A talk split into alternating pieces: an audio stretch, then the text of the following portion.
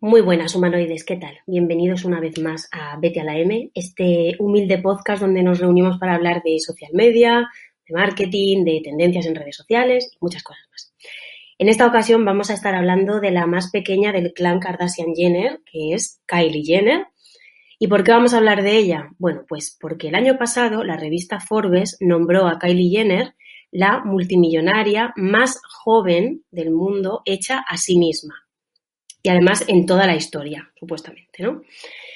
Eh, entonces hubo mucha, mucha polémica porque la gente decía, pero ¿cómo va a ser hecha a sí misma si pertenece a una de las familias pues, más adineradas de California, etcétera, etcétera?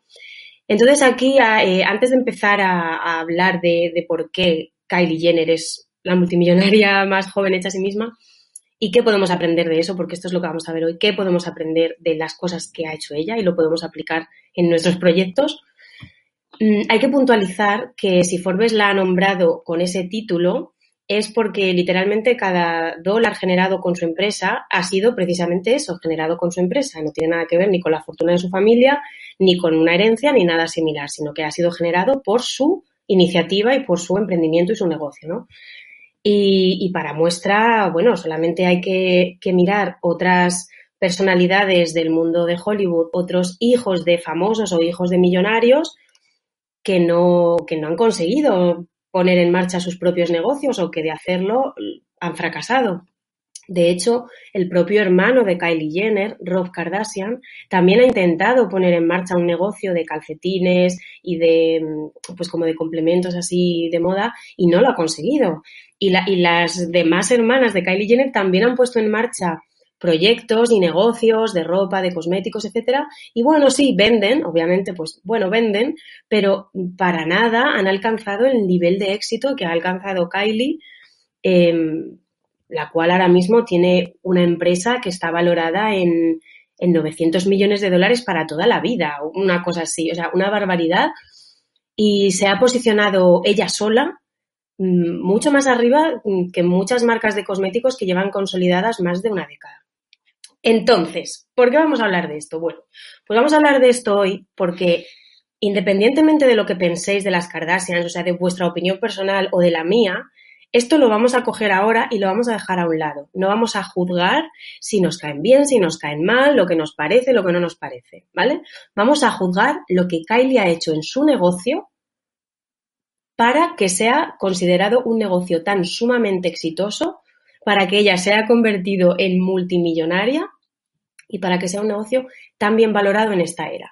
Lo primero que os diré es que independientemente de, la opinión personal que tengáis sobre el clan Kardashian Jenner, os diré que a nivel de marketing y ventas son unas personas, todos y cada uno de ellos, desde la madre hasta el último de los hijos, son personas que saben leer muy bien el momento actual en el que vivimos y que saben jugar las cartas de, del juego, ¿no? Por así decirlo. O sea, saben las reglas del juego actual y por lo tanto las aprovechan. O sea, que son personas que a nivel de marketing, de, de cómo alcanzar al público objetivo, de insights, de, o sea, saben mucho de eso, de branding, etcétera. O sea, son personas que están muy, muy, muy al día y de hecho han construido un imperio gracias a las redes sociales. Entonces, ¿qué podemos aplicar de las decisiones que ha tomado Kylie Jenner para con su negocio? Cómo lo podríamos aplicar nosotros ¿no? Eh, a, a nuestra escala, por así decirlo. Bueno, pues vamos a empezar.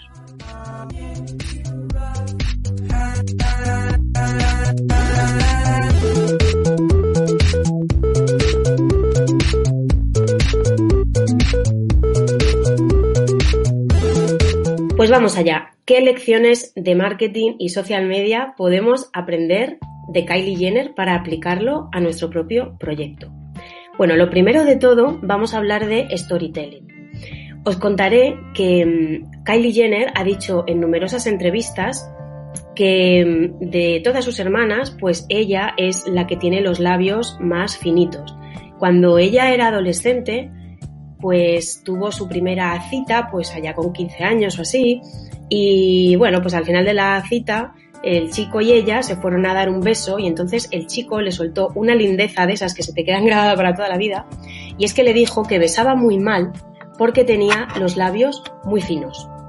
Entonces eso, pues cuando tienes 15 años es algo que te puede afectar bastante y lo que hizo Kylie con esta mentalidad emprendedora fue empezar a pensar una manera de sentirse bien con sus labios. Y lo que empezó a hacer es em, delinearlos y aplicarles gloss y, colores y no sé qué. Y empezó a interesarse mucho, mucho por el mundo del maquillaje. Eso la llevó también a empezar a, juguetear con los retoques estéticos. Y esto es algo que os tengo que explicar porque cada mercado es un mundo. Eh, quizás en España no es tan común, o al menos no lo era hasta que esto se empezó a poner de moda. Esto es una tendencia que ha venido de Norteamérica muy mm, promovida por las Kardashian, todo hay que decirlo, y son los, los, retoques estéticos desde muy joven. Esto es algo que en España no se estilaba para nada, pero es una tendencia que empezó precisamente allí, en California. En California es súper normal utilizar retoques estéticos desde cualquier edad, o sea, eh, desde chicas de 16 años, incluso, o sea, chicas y chicos, ¿eh? Es indistinto, o sea, da igual el sexo. Pero es muy, muy, muy común. En, en ese mercado concreto, que es el mercado del mundo del entretenimiento, de Hollywood, de la industria de la música, etcétera, etcétera, que es una industria que gira absolutamente en torno a la imagen, el mundo de los retoques estéticos es muy común muy, muy, muy común, ¿no? Entonces tenéis que entender esto. Antes de empezar simplemente a criticarlo, decir qué horror, porque la belleza natural, que sí, que sí, sí, yo también coincido y, me parece súper fuerte que una persona de 17 años haga un retoque estético, ¿no? Eh, también habría que ver los motivos y tal, pero no voy a entrar en, ese debate. Simplemente os, os, explico cómo es el mercado de el oeste de Estados Unidos. Simplemente es lo que os quiero hacer llegar, ¿vale? Es una industria multimillonaria masiva, que es la industria del, entretenimiento, que sirve prácticamente a todo el planeta, porque la mayoría del entretenimiento que consumimos en Europa proviene de Estados Unidos, no lo olvidéis. Entonces, allí los retoques estéticos son muy normales. Bueno, pues Kylie Jenner, volvemos a ella, empezó a, eh, a interesarse por el maquillaje, por, los por el delineado de labios, por los gloss, Mm, por diferentes técnicas para aumentar los labios y también empezó a, coquetear con los retoques estéticos. ¿Qué pasa? Pues que en el plazo de 3 o 4 años eh, Kylie Jenner tenía un, aspecto facial pues diferente al que tenía pues con 15, 14, 15 años. Tenía unos labios carnosos, jugosos y aparte empezó en redes sociales a hacer un montón de tutoriales de maquillaje, de cómo pintar tus labios, de cómo hacer que tus labios se vean más gorditos, etcétera, etcétera. Vale, ¿Qué es, lo que quiero, ¿Qué es lo que os quiero contar con esto? Pues lo que os quiero contar con esto es que Kylie Jenner empezó desde muy jovencita a buscar una manera de monetizar una historia personal de superación, ¿no? Entonces, lo que hizo Kylie Jenner una vez que, se empezó a interesar por esta, mm, pues por, esta parte ¿no? estética de los labios, lo que hizo fue desarrollar una línea muy pequeñita de pintalabios, de glosses y de lápices perfiladores de labios y la lanzó. ¿Vale? Y su, eh, su claim, por así decirlo, era que ella quería ayudar a otras chicas a que se sintieran mucho más a gusto con sus labios. Entonces, este es el primer punto que quiero destacar. Ella cogió una inseguridad que tenía, la convirtió en su motor, en su storytelling, para lanzar un producto al mercado, que en este caso eran mm, barras de labios, gloss y perfiladores, ¿vale? Pero detrás de todo eso hay, pues, obviamente muchos meses, incluso años, de estar estudiando diferentes técnicas de maquillaje, probando materiales, probando eh, diferentes texturas, colores, técnicas de maquillaje, experimentando, etcétera. ¿Vale? Pero fijaos qué diferencia hay de simplemente vender maquillaje a vender maquillaje con una historia personal de superación detrás, donde hay pues una inseguridad, que esto además humaniza la marca. ¿Qué podemos aprender nosotros de esto? Bueno, pues lo que podemos aprender nosotros de esto es que el storytelling sí es importante y que tus inseguridades pueden ser tu motor para em, convertir eso en una estrategia de marketing. Otro ejemplo que me encanta siempre poner es el de Taylor Swift. Taylor Swift en 2016 tuvo una crisis de reputación brutal y sin precedentes que resultó en que, no la voy a contar porque es muy larga, pero resultó en que todo Internet la empezó a llamar serpiente, serpiente, serpiente, y la empezaron a vincular con el emoji de la serpiente. Ella tuvo una crisis existencial brutal, desapareció durante dos años de, de la escena pública, canceló todo lo que tenía incluso tenía un disco preparado para lanzar y lo canceló. Y lo que hizo fue crear un disco desde cero que giraba totalmente en torno a este concepto de la serpiente. ¿Qué pasó? Pues que cuando lanzó su nuevo disco dos o tres años después de, haber estado en silencio, pues tuvo un pico de ventas brutal y a nivel de marketing fue una estrategia brillante. Bueno, pues esto es lo que os quiero transmitir. El storytelling, la historia que hay detrás de tu marca, cómo convertir tus inseguridades, tus miedos en un motor para superarte y para, para convertirlo en una estrategia de marketing.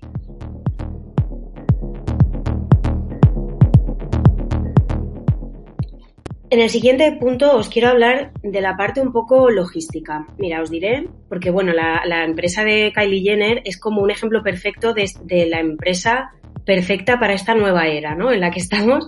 Entonces, eh, os quiero hablar un poco de la parte logística. Ella tiene un equipo pequeño de siete empleados, de los cuales cinco están a tiempo completo y dos están solo a tiempo parcial. ¿Y em, por qué hace esto? Pues porque quiere que sus costes fijos sean lo más bajos posibles. Esto es otra cosa que también podemos aprender.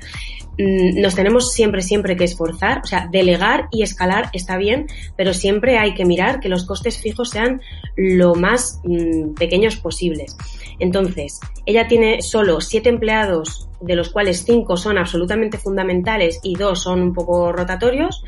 La fabricación, y el, eh, la fabricación y el embalaje de los productos está subcontratado a una empresa local, con lo cual ella tiene libertad incluso de presentarse allí para mm, revisar el proceso de producción, ¿vale? Una empresa local, una empresa de California, lo tiene subcontratado, no tiene sus propias empresas. Esto es algo que han hecho otras marcas, por ejemplo Crocs, la marca de zapatillas Crocs, de calzado, vaya, eh, también hizo esto para evitar cerrar la empresa. Lo que hizo fue cerrar sus propias fábricas y subcontratar. Entonces, em, como os decía, la fabricación y el embalaje de los productos de estética de Kylie Jenner está subcontratado a Seed Beauty, que es una empresa de California, y las ventas las hace con Shopify. Y además, eh, ella con Shopify tiene diferentes acuerdos mediante los cuales ella no, mm, no le tiene que pagar a, Shopify eh, comisiones y demás, porque el hecho de que ella venda a través de Shopify ya es como mm, muchísima autoridad para Shopify. Entonces tienen ahí como una especie de acuerdo de win-win, los dos ganan entonces, como veis, pues eh, tiene todo, todo el sistema de ventas con Shopify y todo el sistema de fabricación y embalaje lo tiene subcontratado a esta empresa Seed Beauty. Luego, todo el equipo de marketing es ella. Y esto es eh, al, al, punto al, al, que quiero llegar. Bueno, el primer, el primer punto en el que quería hacer hincapié era el tema de los costes fijos, ¿vale? Pero el siguiente punto en el que quiero hacer hincapié es el tema de los roles ella asume tres roles en uno. Es la directora ejecutiva, la directora de marketing y la directora de contenidos. ¿Qué es lo que os quiero decir con esto? Formación. Es muy importante que si vas a poner en marcha un proyecto, tengas formación sobre, diferentes cosas. Y esto es algo, esto es algo que he hablado con mucha gente, mm, pero cuando lo hablo con gente que quiere empezar un proyecto online, se vienen un poco abajo. Pero yo creo que es algo que, que ojalá todo el mundo supiera antes de empezar. Y me refiero a lo siguiente. Si tú vas a empezar un proyecto de lo que sea, ponte que vas a empezar a, mm, no sé, un proyecto de, yo qué sé, mm, repostería. Vas a empezar a hacer un proyecto de repostería online. Vas a enseñar a través de cursos online cómo hacer mm, muffins. Yo qué sé, me lo acabo de inventar. bueno, pues lo que quiero transmitirte es que durante las primeras etapas de tu proyecto es muy posible que estés haciendo un millón de cosas que tienen que ver con todo menos con repostería aunque tu área de expertise sea la repostería, es muy probable que si quieres emprender y si quieres ser la jefa de tu negocio, tengas que aprender sobre marketing, sobre social media, sobre finanzas, sobre publicidad, o sea, un mínimo. Bueno, en el caso de Kylie Jenner, ella no decidió aprender un mínimo y delegar. Ella se tomó muy en serio esto de reducir costes fijos y de tener el control y lo que hizo fue formarse, formarse en finanzas, formarse en marketing, en marketing de contenidos, en social media, estudiar muy bien su público objetivo, eh, saber hacer planes de empresa, planes de contingencia. O sea que ella realmente desde muy, muy, muy pequeñita pero claro, también el, entorno influye mucho. Pensad que viene de una familia en el que prácticamente todos son empresarios, entonces pues es algo que se mama desde casa. Entonces ella desde muy joven, pues igual con 17 años, empezó ya a aprender sobre eh, finanzas, branding, marketing, publicidad, social media, etcétera, etcétera. Con lo cual, ella asume el rol que realmente podrían hacer entre tres y cinco personas. Un director de marketing de contenidos, una directora de finanzas, etcétera, etcétera. Ella cumple todos esos roles. Bueno, vamos con otro punto importante. Mira, una de las cosas que también hizo Kylie Jenner fue eh, empezar solamente, empezar con un producto mínimo viable, ¿no? Lo que os he comentado antes. Sacó una línea muy pequeñita de, pues no sé si fue de 10, de 10 labiales y ya está, solamente los vendió online, probó a ver qué tal, a ver si, si, tenía éxito, a ver si la gente le gustaba, qué opinaba la gente de, pues, de las texturas, de la calidad, se tomó muy, muy, muy en serio esto. Entonces, una vez que ya hizo su primer mini lanzamiento, mm, producto mínimo viable, comprobó que efectivamente se vendía, comprobó que llegaba bien, o sea, que el envío era correcto, que el packaging era correcto, que gustaba, vio todas las reviews y, vio que efectivamente funcionaba, que a la gente le gustaba la textura, le gustaba el acabado final en los labios, etcétera, etcétera. Entonces, solamente entonces, cuando ella ya comprobó que el mercado sí quería ese producto, entonces pasados ya mm, años, ¿eh? incluso, lo que empezó a hacer es hacer pequeños pop-ups, o sea, hacer tiendas itinerantes en diferentes lugares de Estados Unidos, eh, tiendas temporales, ¿no? De las que se abren una semana en un sitio, la gente va, compra, etcétera, etcétera, y luego la tienda se quita. Y además, en esas tiendas pop-ups, muchas veces ella misma en persona hacía como apariciones sorpresa, presentaciones y tal. Y ya con el tiempo, una vez que el producto está absolutamente consolidado en el mercado, entonces ella ha introducido sus productos en una tienda que ya es muy famosa. Es como si aquí en España, por ejemplo, pusiese todos sus productos en una esquina de cada tienda primor, por ejemplo, ¿no? Entonces, ¿qué es lo que os quiero decir con esto? Siempre testear primero un producto mínimo viable, algo que no os cueste mucha inversión, que no os cueste mucho dinero, probadlo eh, investigar si al mercado le interesa, si está preparado, eh, ver lo que os dicen los clientes sobre ese producto o servicio, intentar mejorarlo, ¿vale? Esto es algo que se hace mucho en, los proyectos online, lanzar algo en fase beta, una serie de personas, un grupo pequeño lo prueba, te da feedback, lo mejoras y entonces lo vuelves a lanzar al mercado. Esto es súper importante. Ella también lo hizo y le salió fenomenal. Pero es que incluso después de tener absolutamente claro que el mercado sí quería eso, no ha decidido poner locales propios, ¿os dais cuenta? No tiene locales propios que tenga que costear el, alquiler, la luz, empleados allí ni nada. O sea, ella ha puesto sus productos en locales que no son suyos, en tiendas que ya de por sí venden productos de, de belleza de otras marcas. Ella ha, digamos, comprado espacios dentro de esas tiendas. Entonces, como es un producto que ya está en el mercado más que validado, a esas tiendas les interesa tener ese producto en sus tiendas, con lo cual es perfecto. Es perfecto porque una vez más se está ahorrando un montón de costes fijos. ¿Y esto cómo lo podríamos aplicar nosotros? Bueno, pues mira, justamente el otro día con una clienta que hacía láminas y demás, le sugeríamos en un programa grupal que estoy llevando a cabo, que sus láminas las pusiera en otras, mm, en otros proyectos complementarios que tengan un público objetivo al que le pueda interesar para probar, ¿no? Para probar si se venden, para probar si gustan, si llegan bien, si llegan a tiempo, si les gusta el material, si, ¿vale? Para, para tantear un poco, ¿no? el, el mercado.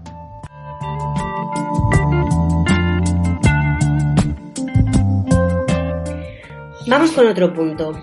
La empresa de Kylie Jenner es una empresa que está 100% libre de inversores desde el minuto uno. ¿Y a qué me refiero con esto? Bueno, pues que ella no tomó el dinero de absolutamente nadie para poner en marcha su empresa. Lo que hizo fue, durante un par de años o así, tomar otros trabajos diferentes que realmente no quería hacer, pero los hizo simplemente para reunir el dinero suficiente para lanzar la primera línea de cosméticos. Y es que, aunque Kylie Jenner pertenece a una familia millonaria, eso no significa que su madre, porque bueno, el padre murió hace muchos años, eso no significa que su madre, que además es su manager, le dé todo el dinero que quiera. Al contrario, eh, Chris Jenner, que es una mujer de negocios absolutamente brillante, aunque por otro lado también creo que es una sociópata de manual, pero es una mujer de negocios brillante.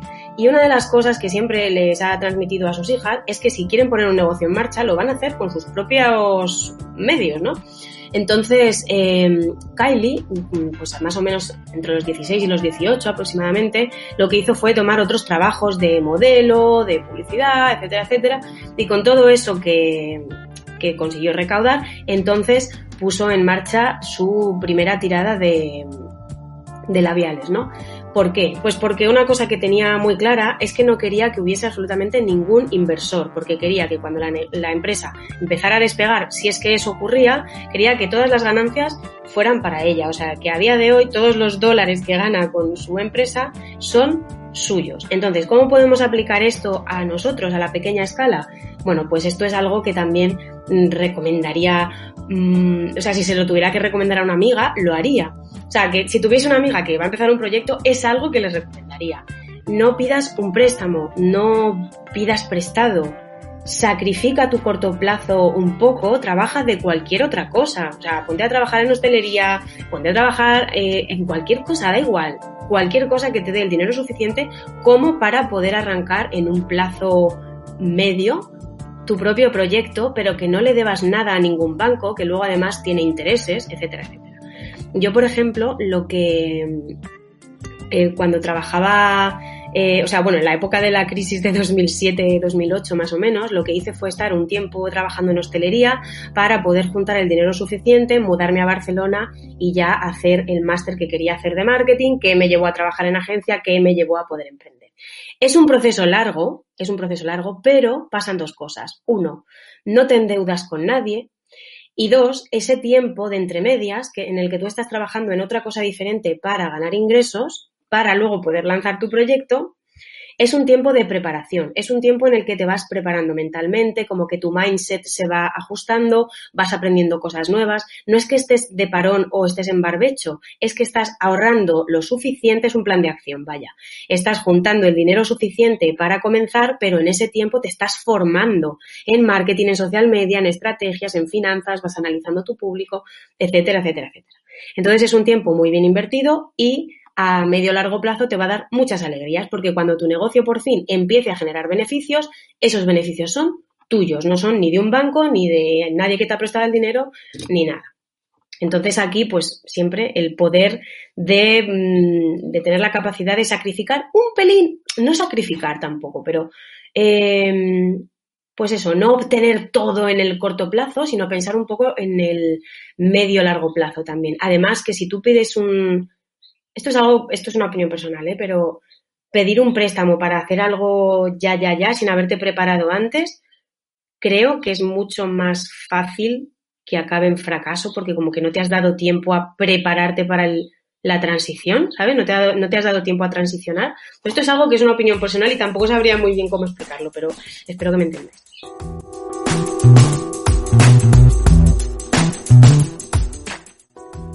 Y bueno, como no podía ser de otra manera, os tengo que hablar del social media, porque es que si algo saben hacer las Kardashian es marketing en redes sociales, de verdad os lo digo. y una vez más repito, no tiene, esto no tiene absolutamente nada que ver con em, si os caen bien, si os caen mal, es que eso es indiferente. Son absolutos genios del social media. Os lo digo en serio. O sea, Kylie Jenner lleva desde 2014 aproximadamente dándolo todo en redes sociales y cuando me refiero a dándolo todo en redes sociales no me refiero a eh, simplemente estando ahí, sino haciendo testeos, scratches creo que se llaman, de todos los productos de belleza que vende. Los hace en su brazo para que todo el mundo vea los colores. Se los aplica a sí misma para ver el resultado final. Hace tutoriales de maquillaje, hace tutoriales de cómo perfilar los labios, eh, hace tutoriales con sus hermanas. Mm, en fin, un montón de cosas. Interactúa bastante con los usuarios. Eh, es una absoluta genia haciendo lanzamientos de, de diferentes líneas que va lanzando, o sea, el timing es perfecto, mm, utiliza un montón de estrategias de marketing, pues como por ejemplo el FOMO, ¿no? El Fear of Missing Out. Ella nunca tiene stock ilimitado y productos ilimitados que puedes comprar cuando quieras. No. Kylie lo que hace es lanzar pequeñas colecciones muy limitadas. Entonces ella hace un prelanzamiento muy currado, se curra muchísimo la interacción en redes, el marketing de contenidos y, la atención al cliente para que cuando llegue el día del lanzamiento se agoten en horas. Y literalmente esto es lo que pasa. Son tan exclusivos y tan poco numerosos los artículos que cuando por fin es el día del lanzamiento se agotan. Se agotan. Y no hay nada que genere más, eh, más ganas de querer algo que el hecho de saber que es muy difícil conseguirlo. Y lo curioso de todo es que los productos de Kylie Jenner no son caros en absoluto, son baratos. A lo mejor un labial te. A ver, para ser de, de una marca tan tan reconocida, eh, pues igual te vale 19 euros o algo así, el paquete del gloss con no sé qué. O sea, que no es caro en comparación con otros, otras líneas de maquillaje, ¿no? Y sin embargo factura el triple que líneas de maquillaje de, de lujo, ¿no? De alta gama.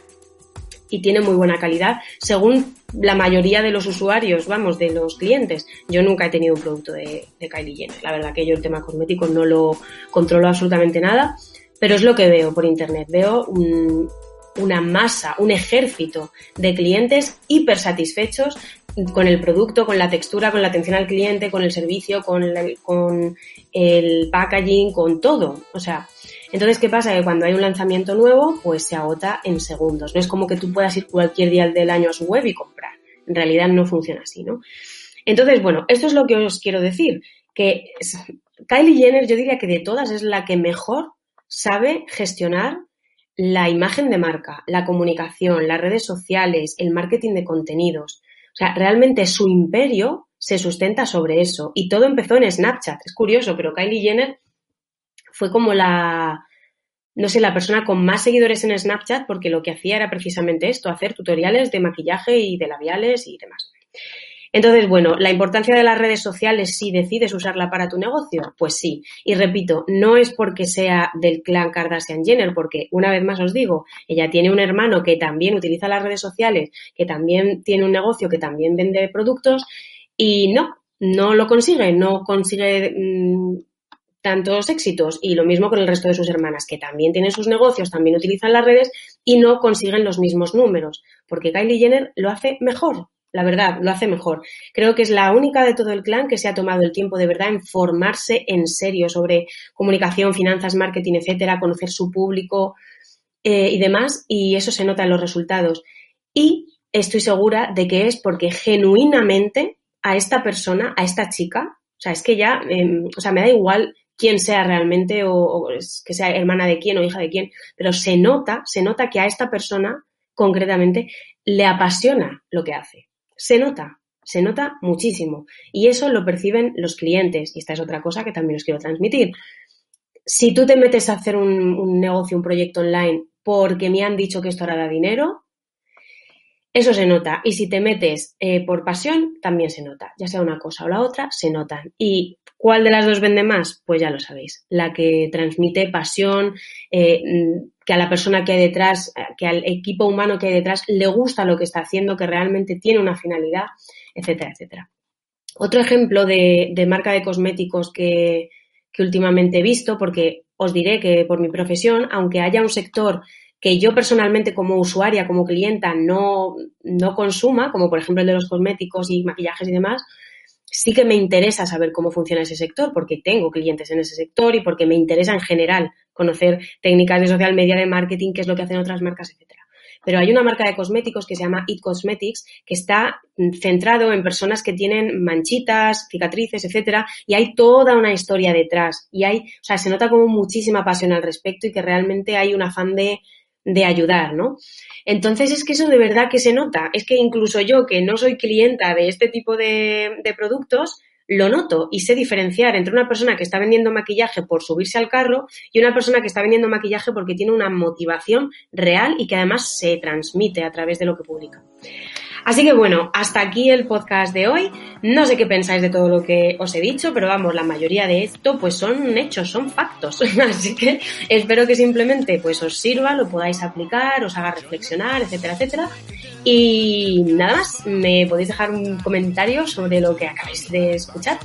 en, si lo estáis escuchando en YouTube o en Evox y si lo estáis escuchando por Spotify, pues nada, me podéis encontrar en Facebook, en Instagram, magui.socialmedia o en mi web soysocialmagui.com. Os mando un besito y nos volvemos a escuchar en el próximo Vete